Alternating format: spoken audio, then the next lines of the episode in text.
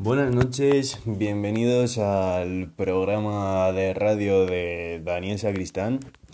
En el programa de hoy eh, hablaremos de una conocida herramienta llamada Big Data, que está muy al orden del día y eh, de la cual podemos decir que es un término que describe el gran volumen de datos estructurados y no estructurados que inundan una empresa todos los días. ¿Lo importante es la cantidad de datos? No, realmente no. Lo que de verdad importa es lo que las organizaciones hacen con los datos. El Big Data puede ser analizado para obtener insights que conlleven a mejores decisiones y acciones de negocios estratégicas. Bueno, eh, en cuanto a la etimología, el término Big Data se refiere a los datos que son tan grandes, como es una palabra que viene del inglés, Big grande, data datos, por tanto, datos grandes.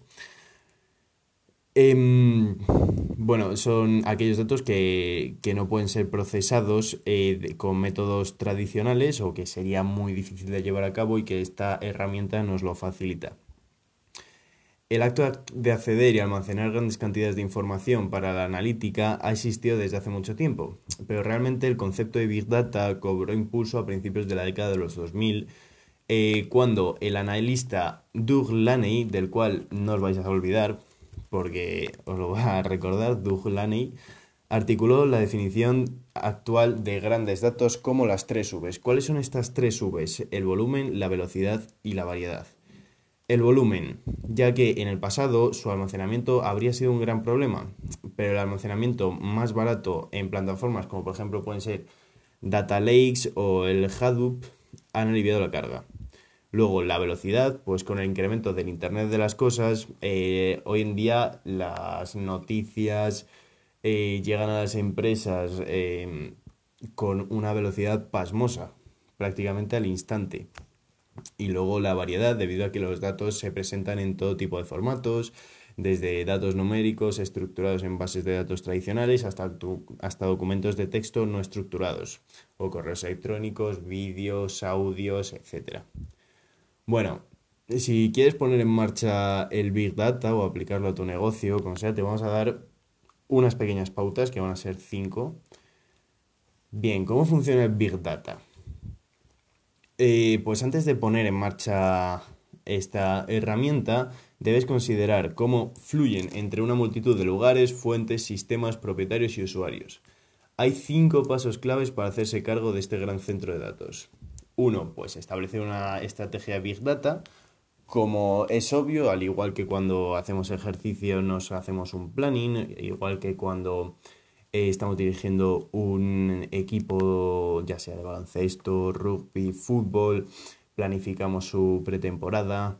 Eh, antes de ponernos a estudiar hacemos esquemas, etc. Primero, primero hay que analizar un poco la situación, hay que tantear el mercado, etc. Luego conocer las fuentes del Big Data. Después acceder, gestionar y almacenar Big Data, analizarlo, y tomar decisiones inteligentes basadas en datos. Vale, esto es un proceso muy mecánico y muy matemático en cuanto a la toma de decisiones, puesto que vamos a tener nuestra tablilla de datos, vamos a analizar dónde va a funcionar mejor eh, la puesta en marcha de un negocio, por ejemplo, o, mm, o, no sé, a qué personas les va a llegar más y van a y van a comprar más o van a hacer uso de ese servicio más, entonces es una forma de sacarle rendimiento utilizando los datos que hemos sacado, los números y las cifras. Bueno, eh, ejemplos así que os resulten sencillos de entender del Big Data. Pues por ejemplo, en cuanto al rendimiento deportivo en equipos, en muchas disciplinas deportivas a los jugadores se les incorpora un chip en la camiseta eh, durante los entrenamientos, durante los partidos, para ver los kilómetros que han recorrido.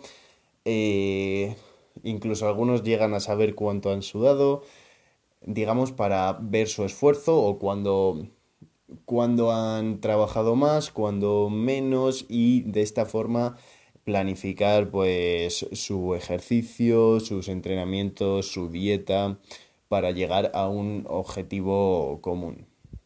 Bueno, y otra, como vengo diciendo durante todo el programa, es la del marketing, mm, ya que alguien, por ejemplo, que impulse su, su pequeño negocio, un negocio que acaba de crear, pues primero debe tantear el mercado, debe decir, bueno, aquí en, en esta calle no tengo competencia eh, debido a los datos que he sacado, es gente de un nivel socioeconómico alto, por tanto los productos que vendo pueden interesarles.